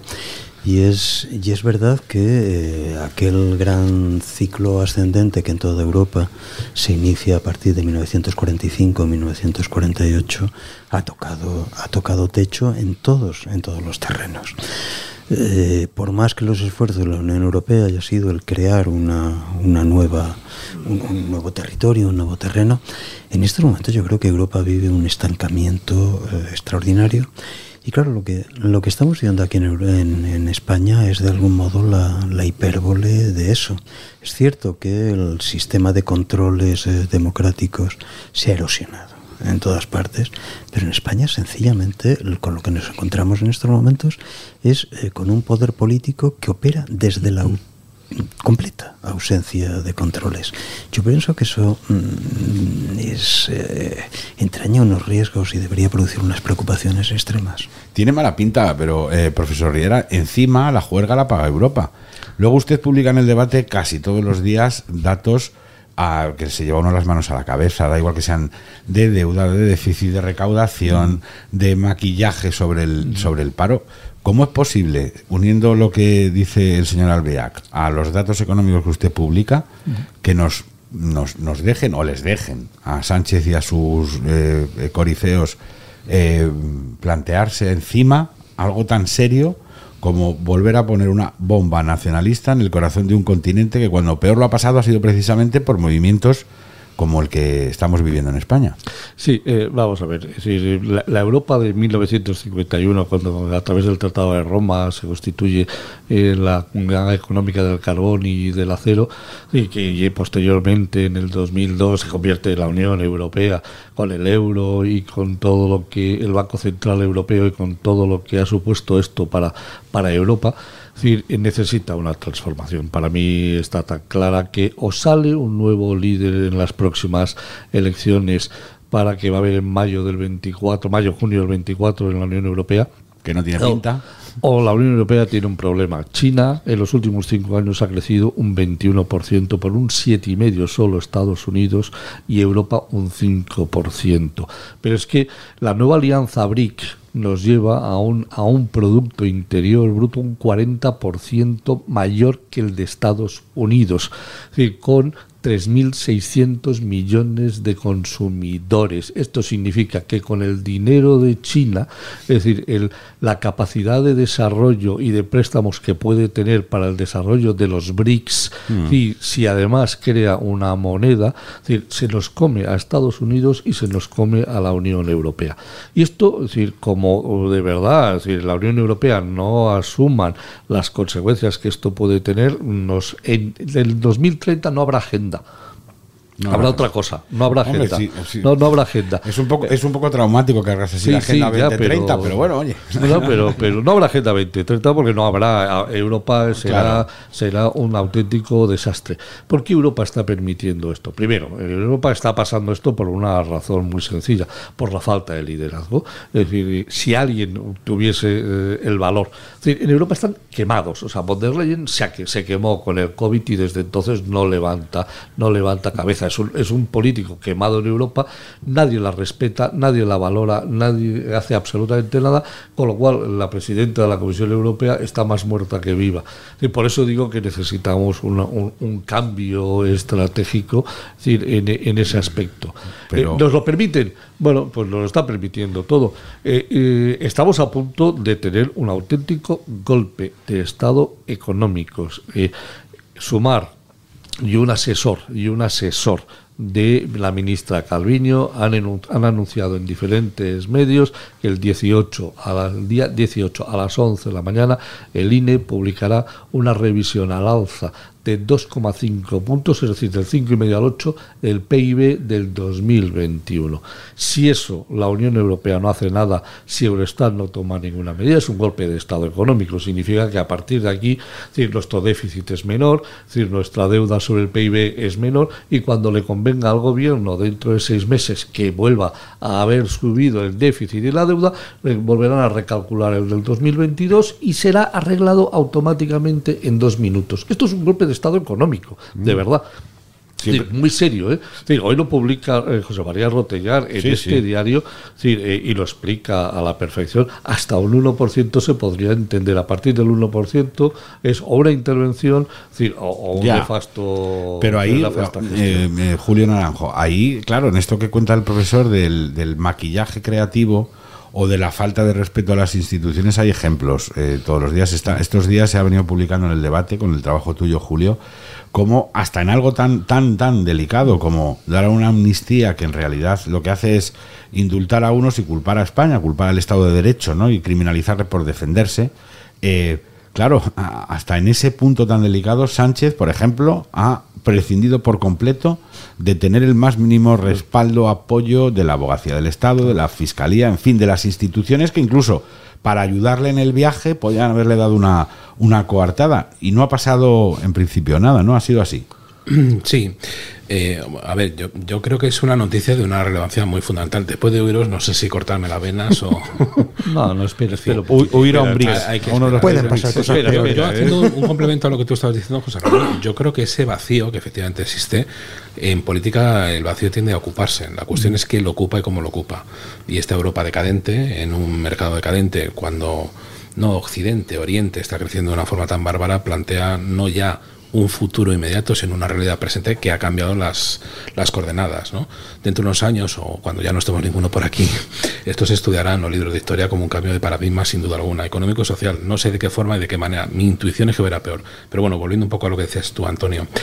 Eh, hombre, sorprende. Yo, yo creo que este poder eh, actual, el poder ejecutivo actual, se comporta con visos y formas de un poder no constituido, sino de un poder constituyente, que es lo que está ocurriendo. Se está verdaderamente conformando un nuevo Estado por un procedimiento informal. Creemos en la economía informal, se retocan las estadísticas como tú acabas de contarnos, y creemos en un lenguaje jurídico constructivista que es una mamarrachada para decir, en definitiva, que lo que la ley no dice, lo cambio y me invento una que no es ni siquiera ley, texto escrito, eh, que dice aquello que yo quiero que sea dicho. ¿no? Eh, las perspectivas, en mi opinión, no son muy buenas, pero yo insistiría mucho, tenemos un poder no constituyente, sino un poder, no un poder constituido, con unas limitaciones claras en ese sistema de checks and balances que le llaman los ingleses, ¿no? Es que ha desaparecido todo. todo. Y no es menor en absoluto que por muchas prisas que haya con la investidura en el Partido Socialista, eh, este presidente del gobierno, porque nosotros le hemos preguntado al presidente del gobierno, presidente del gobierno en funciones, esté negociando, que esto es innegable, así lo han dicho todos, una amnistía y un proyecto de referéndum, o llámese como se quiera llamar, y hombre, no cuente ni siquiera con el aval jurídico de las instituciones jurídicas de ese Estado, que además son de las mejores preparadas de Europa, y me atrevo a decir del mundo. No es menor, no es menor. Es que es el presidente del gobierno. Es un escándalo.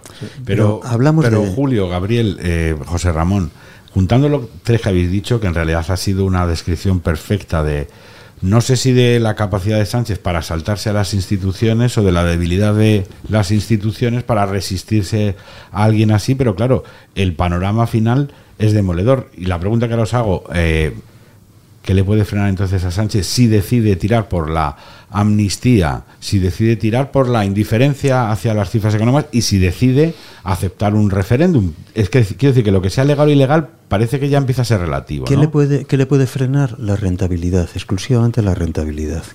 Eh, porque efectivamente si eh, Sánchez eh, llegase a la conclusión de que el acuerdo con Puigdemont y la formación de gobierno iba a resultar rentable electoralmente a medio y largo plazo, olvidémonos, estamos muertos todos.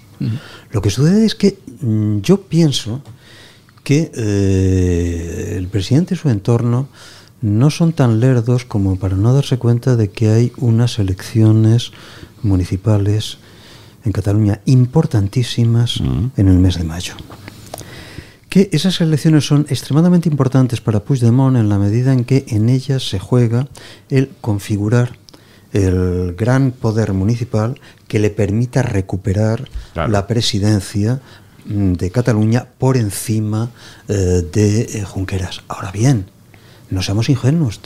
Todo el mundo sabe perfectamente que el capital político con el que cuenta Puigdemont en Cataluña para producir esa expansión de su partido es su, entre comillas, heroicidad, su eh, martirio.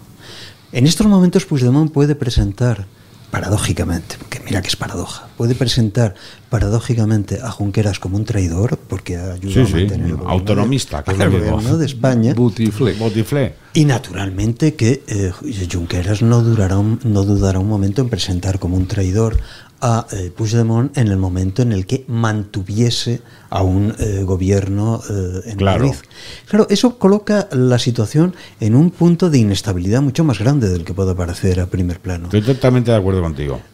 si, si Sánchez juega bien, tiene una jugada perfectamente a su alcance que favorecería a los dos, a él y a Puigdemont, que sería la de prolongar la eh, negociación hasta el límite. Provocar que eh, Puigdemont rompa la negociación. Convocar entonces elecciones para venderle a la clientela yo he hecho todo lo humanamente posible para solucionar el problema, pero estos bestias eh, se lo han cargado y por lo tanto no tengo más que ir a ustedes para que eh, ratifiquen que yo he sido el bondadoso político que ha tratado de solucionarlo.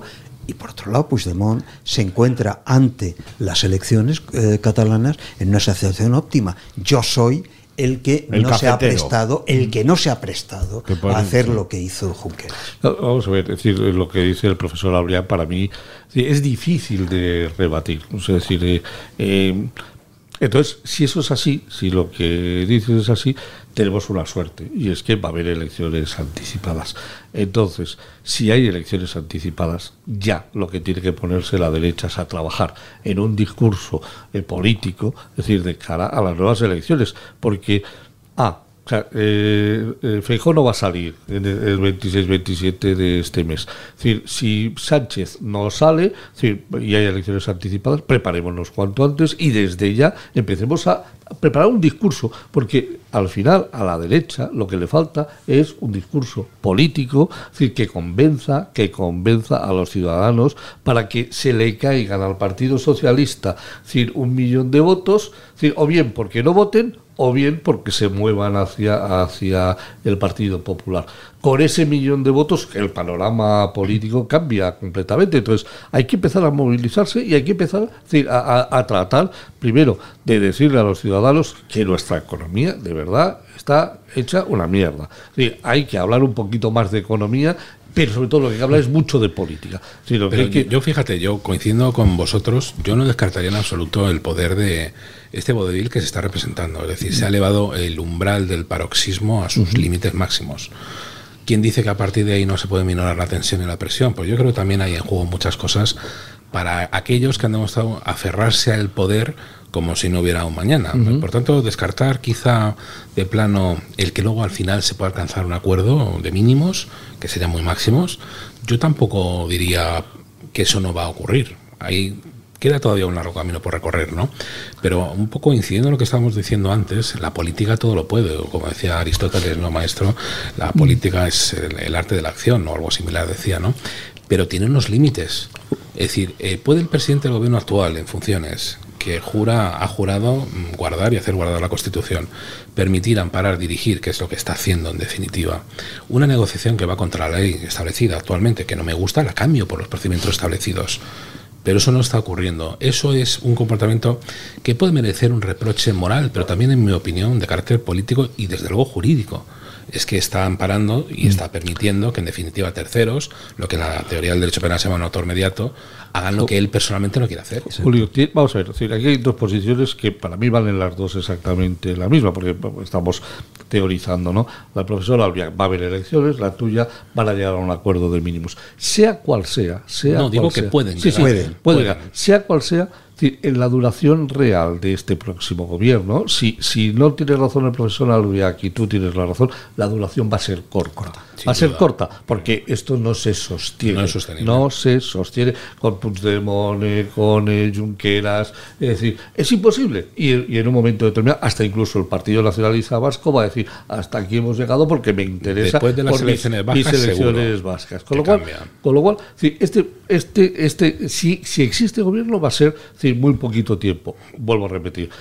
Empieza a ser el momento, sí, nada más terminada, nada más terminada. Sí, la- eh, el, el fracaso que va a tener Feijóo, Feijóo tiene que tomar una decisión. Si, si continúa siendo el líder del Partido Popular y tiene que tomar la decisión inmediatamente y ponerse en movimiento a preparar las nuevas elecciones, o tiene que tomar la decisión, decir, oye, esto está al moño, no me interesa, me retiro y preparo rápidamente un congreso de sustitución. Como yo no estoy en su piel, haga lo que haga. él va a seguir, eh, seguro. Pues si él sigue, si él sigue, yo- entonces lo que tiene que hacer, lo que tiene que hacer es empezar a preparar decir, el camino, porque antes de un año, como Pero antes, máximo, va a haber elecciones. antes de- porque la economía se va la mierda, se va a la mierda. Un tema espinoso sobre la mozo, sobre la mesa antes de llegar a eso. El rey. Y, en fin, que parece que es eh, tabú, que no se puede hablar de él. Yo sí que os pido una elegante reflexión sobre el complicado papel del rey. Hay constitucionalistas no sospechosos de sanchistas que dicen que ni aunque quiera el rey puede hacer otra cosa que aceptar eh, la designación de Sánchez si le presenta los números suficientes, pero hay otros que no, que interpretan que las eh, competencias constitucionales del rey le permitirían decir, oiga, yo le encargo la investidura a una persona que me dice que solo lo va a lograr a cambio de cosas inconstitucionales. ¿Vosotros cómo veis el papel del rey y cómo debería de ser? Yo, yo, sí, no, no, no. Yo, yo, digo que en, en, relación a ese escenario guarda una especial importancia el, las, las conversaciones que el monarca ha de mantener con cada uno de los portavoces. Por tanto, en la primera opción, cuando se discutía si podía ser Fijó o podía ser Pedro Sánchez, yo en su momento hice una observación que parece ser que luego se ha cumplido, no por nada ser uno una especie de adivino, sino por una lectura constitucional del texto sagrado, ¿no? de nuestro sistema jurídico. Y es que no vale presentarse diciendo a mí me apoyan tantos, porque esos cuatro eh, portavoces de esos cuatro grupos que manifiestan públicamente que no van a acudir a la ronda de consultas del monarca, eh, en fin, eh, ya están sí. diciendo lo que están diciendo. Pero, pero vamos a suponer por un segundo. El rey dice, como no tengo ninguna confianza en que eh, Pedro Sánchez pueda gobernar porque no han venido los no constitucionalistas, no tomo ninguna decisión, dejo que pasen los días, llega los 60 días a tomar por el saco. Como no hay gobierno, se convocan las elecciones generales. A partir de ahí, ¿qué crees? Ante esa situación, Pedro Sánchez saldría a la calle atacando a la institución eh, monárquica, diciendo, como decir, está claro que el monarca no me ha permitido presentarme, ahora necesito que el pueblo me respalde decir, para poder gobernar y Eso... a partir de aquí el ataque al monarca iba a ser muchísimo más fuerte. Con lo cual, yo creo decir, que, que, el rey no le queda otro remedio que decir, bueno, inténtalo. Es decir, como eh, no, no, estoy seguro, no estoy seguro de que lo puedas conseguir, pero para evitar precisamente decir, esta segunda derivada, que es decir, bueno, pues elecciones anticipadas. Tú imagínate a Pedro Sánchez atacando con las ganas que le tiene, atacando directamente a la institución eh, del jefe del Estado. Evidentemente, yo casi prefiero que le deje intentar de gobernar y que luego que pase lo que pase, porque si no, no es que a partir de aquí el ataque va a ser demoníaco, ¿eh? no solamente por, por Pedro Sánchez, sino por todos los otros alrededor de Pedro Sánchez, como Sumar y como los eh, independentistas catalanes. No, y yo, yo pienso que yendo a las cuestiones de, de, de principio, es un gravísimo error eh, que en una monarquía constitucional eh, el rey tenga que tomar eh, eh, iniciativas. Eh, es algo que pone en crisis el propio modelo de la monarquía mm. Constitucional. el rey. Pero fíjate, Gabriel, perdona, sí. la Constitución dice que el rey arbitra y modela el regular funcionamiento de las instituciones. ¿Qué se entiende por uno que arbitra y modera? Arbitra y modera son términos. regular funcionamiento. Claro, pero arbitra y modera son términos tan, tan fuertemente metafóricos. Claro. Es lo que quiere hacer en realidad. Claro. Pero en ese escenario te planteo, es, eh, por ejemplo, factible, posible, exigible que el presidente del gobierno en funciones en los despachos que mantiene con su majestad le informe de este escenario político actual, porque aquí no estamos hablando de las funciones de un secretario general de un partido que se presenta o quiere presentarse a la reelección o a la investidura. Estamos hablando de un presidente del gobierno en funciones. Es lícito, legítimo, exigible que este presidente del gobierno en funciones, en ese despacho que no trasciende de carácter público, mantenga informado a su majestad de rey? Pues en mi opinión sí. Sí, claro, claro, naturalmente que sí. Y eso debe de alguna forma formar parte del acervo del que dispone su majestad de rey para tomar no, no, no, es tomar estoy de acuerdo contigo no, no es tomar decisiones. Yo diría que la, la, la, función simbólica la función de un, de un rey eh, constitucional es una función de orden simbólica y que eh, su importancia es el evitar que eh, ese simbolismo de la nación se, se quiebre sí. se resquebraje.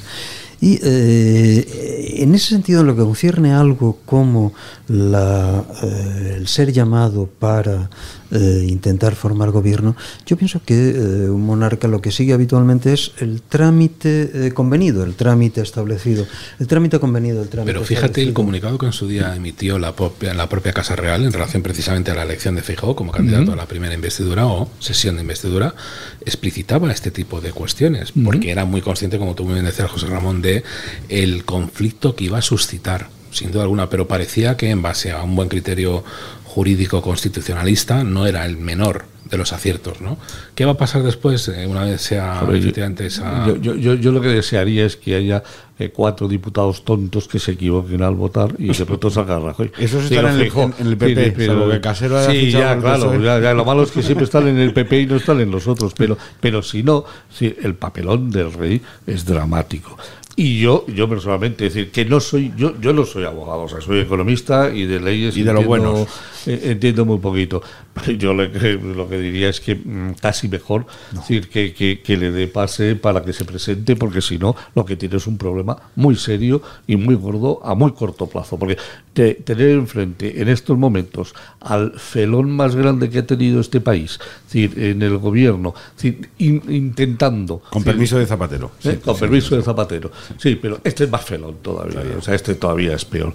Es decir, por lo menos para, en mi opinión, el otro era más tontín. Este, este no, este no tiene un pelo de tonto. Eh, Este si tuviese un puñal mataba. El otro yo no sé, a lo mejor hasta se le clavaba el pelo con el mango. Eh, Entonces, eh, eh, yo no quisiera estar en el papel del rey, es decir, viéndome atacado sin poder responder absolutamente nada, es decir, por parte de este, de este personaje. y yo pienso- Recordar el día que le pasó por delante en, en- en- en la inauguración de un ave, que le pasó por delante. Decir, vamos a ver, esto no ha pasado en la historia de ningún país, en ningún lugar del mundo que A alguien ver, anticipe a su majestad. Díganos, díganos usted. No, no, no, es que eh, yo pienso que en cualquier caso el, el- el rey en estos momentos tiene una posición, está en una posición que es perfectamente eh, negociable con, con- con todas las cautelas del mundo, pero que no tiene por qué, eh, como decir, trastrocar sus funciones, que es eh, seguir el, eh, el- el- los usos, es decir, primero llamar al eh, partido que ha obtenido el mayor número de votos, ese partido todos tenemos la impresión, yo diría que casi la certeza de que no va a conseguir eh, salir adelante. No tiene pinta. Y a continuación llamar al segundo, que es el que es el Partido Pero Socialista. fíjate si ese Partido Socialista, cuidado, estamos dando por sentado que ese Partido Socialista vaya a eh, intentar a intentar gobernar. Según como hayan ido las negociaciones con Puigdemont, tampoco sería de extrañar excesivamente que el presidente en pero- funciones en esa saliera para decir no es posible llegar a un acuerdo. Pero Gabriel, en esa, elecciones en esa anticipadas". lectura que tú has dicho no le vendría tampoco nada mal presentarse ante la Cámara, porque recordemos que el candidato a la presidencia del gobierno tiene que presentar su Sí. programa de gobierno ante la propia Cámara y tiene que conseguir su confianza. Ahí sí se vería expuesto a decir cuáles son las condiciones de negociación que ha mantenido para ser investido, porque si no Junts te va a decir te voté Claro. Rita. Es decir, el camino yo Claro, creo por que eso te digo que a lo mejor en vez de eso lo que hace es convocar anticipadamente. o no, o te sometes a un desgaste para precisamente refrendar lo que tú mismo estás diciendo. Yo lo he intentado de todas las maneras posibles y esto no es posible y por tanto vamos a unas nuevas elecciones y yo me gano un rédito político que al principal partido, haciendo la oposición, no al partido que ha ganado la oposición, pero que sin embargo parece que no va a poder gobernar, le retrata como un perdedor. Es que la jugada es Sí, maquiavélica, claramente. pero Oye, perfectamente posible. Me vais a permitir, porque ya sabéis que el tiempo es oro, ¿no? Y, y yo os tendría aquí, vamos, llevaba a casa, os acostaba, os hacía la cena y lo que hiciera falta, pero sí que os pido para terminar este ratito, que lo vamos a repetir muy pronto, un pronóstico casi monosilábico. Si os pregunto, ¿creéis que pronto vamos a ver en España a Pedro Sánchez o a quien sea anunciando algo parecido a un referéndum de independencia en Cataluña? Diréis que sí o que no, profesor Riera. Yo diría que sí, por desgracia. Profesor Albiac. No. Profesor Naranjo. Yo creo que sí. Oye, pero qué bien os habéis portado. es que nos lo has puesto Somos- obedientes. Pues mira, Nos vas a preparar la cena esta noche, ¿no? Eso está hecho. Que muchas gracias, profesor Rayera, profesor Albiac, profesor eh, Naranjo. Seguimos en un momento y despedimos ya el centinela en el debate con el maestro Rubido y su astrolabio. Hola, soy Juan Carlos Girauta. Un saludo a todos los oyentes del Centinela en el debate y un abrazo muy fuerte a mi querido amigo Antonio Naranjo. Abrazos. El Centinela. Radio El Debate.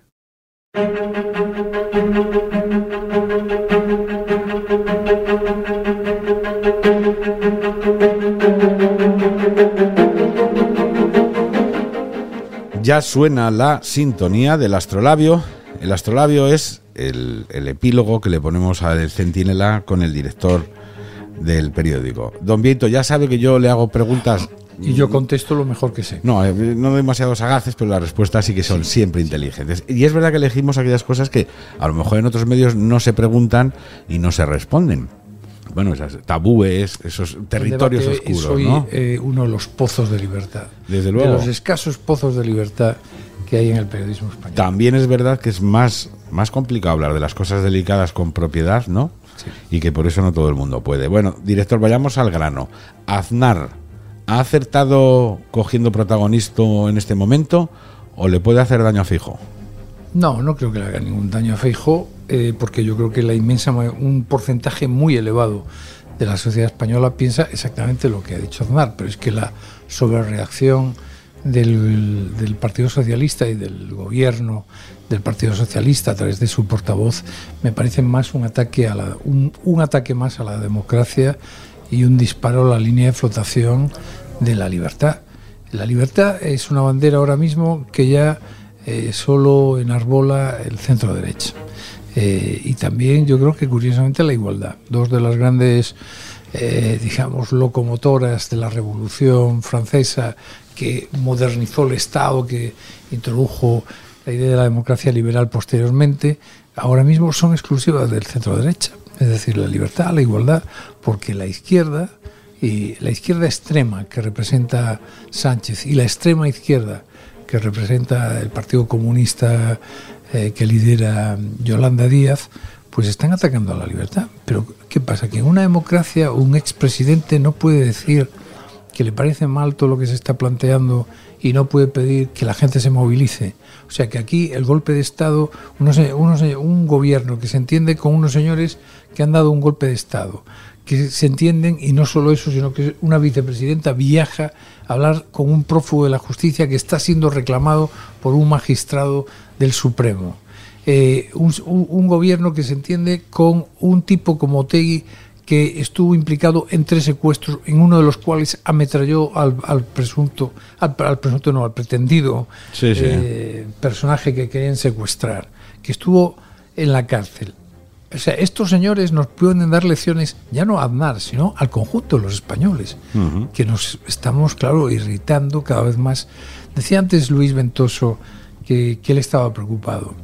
Es cierto que Sánchez y su gobierno están sacando lo peor de la otra España. Es decir, de, eh, Sánchez nos ha radicalizado a un buen número de españoles. Uh -huh. Y hablando de radicalismos, si tuviese usted que hacer una apuesta, ¿cree que estamos cerca de.? No, me, me, estaba acordando yo cuando pensaba en esto, en, en, en Rutger Hauer, en, en, el, en Blade Runner, cuando dice: He visto arder naves más allá de Orión, cosas impensables, ¿no? que se perdieron como lágrimas en la lluvia. Claro, también parecía impensable que en España hubiera un referéndum de autodeterminación, pero ¿crees, Vieito, que estamos más cerca de lo que parece o no de escucharle a un líder nacional, en este caso a Sánchez, con ese u otro nombre, anunciando una especie de, de consulta de autodeterminación en Cataluña? Eh, yo creo que sí, que estamos. Eh, si a mí en el 2010 me dicen que, que, iba a abdicar el rey Juan Carlos, que iba a haber un gobierno co comunistas en el gobierno, que iba a darse un golpe de Estado en Cataluña, eh, que iba a renunciar un papa, eh, que se iba a, que iba a ganar el Leti la Champions, no, que eso iba no a indultar, eso no, pasó, eso no pasó, que iban a indultar a los golpistas, hmm. no me creo nada, no me lo imagino. Eso ocurrió entre el 2010 y el 2020. Ahora, si tuviese todo lo que puede ocurrir entre el 20 y el 30, pues pueden pasar cosas mucho peores, sobre todo si nosotros no hacemos nada para que no ocurran. Por eso me pareció tan oportuno eh, el toque de atención que ha dado Aznar. ¿no? Y a mí lo que me llama la atención es que se quiera hacer cenar la capacidad de crítica y la capacidad de la libertad de expresión. Y la última, señor director, esta es más delicada. El papel del rey, a tu juicio, ¿qué tenía que hacer en estos momentos tan delicados eh, Felipe VI? Lo tiene muy difícil porque eh, la, Constitución no le otorgó al rey, al jefe del Estado, pero al rey en este caso, no le otorgó con claridad eh, su papel, porque habla de um, arbitrará, mediará, pero no acaba de... Tenían que haberle especificado más o haber hecho un, un, estatuto de la corona donde quedase claro que podría tener algún tipo de atribución. No la tiene muy clara.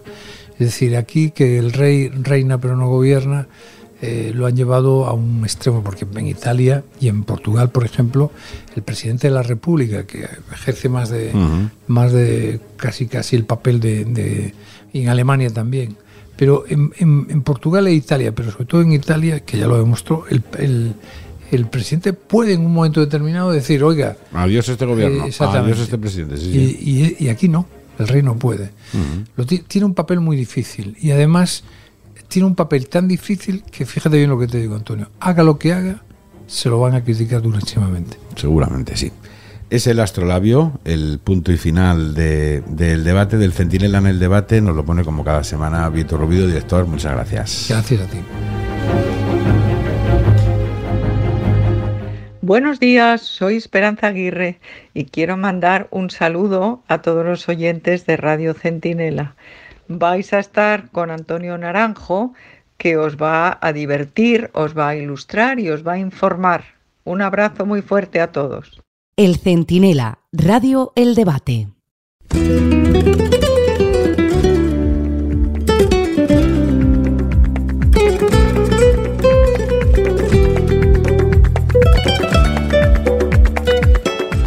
A ver si adivinan quién decía esto o quién lo practicaba. La política es el arte de buscar problemas, encontrarlos, hacer un diagnóstico falso y aplicar después los remedios equivocados. Les doy dos opciones. Pedro Sánchez o Groucho Marx. Bueno, en realidad lo dijo el segundo, pero quien lo practica es el primero. Estamos viendo cosas que creíamos que no íbamos a ver nunca, después de llevar casi seis años repitiendo la misma frase. ¿Cómo van a hacer esto? Y lo hicieron. ¿Cómo se van a atrever a? Y se atrevieron. Pero bueno, parece que algo despierta por ahí y que las pocas instituciones que van quedando capaces de controlar o de criticar al gobierno, una parte de la sociedad civil y medios de comunicación como este, pues por lo menos estaremos ahí para oponernos, para denunciarlo y para criticarlo. Esto es todo por esta semana. Tendremos a diario el Centinela Express y la versión long play el próximo martes, como siempre, en el debate. Muchas gracias.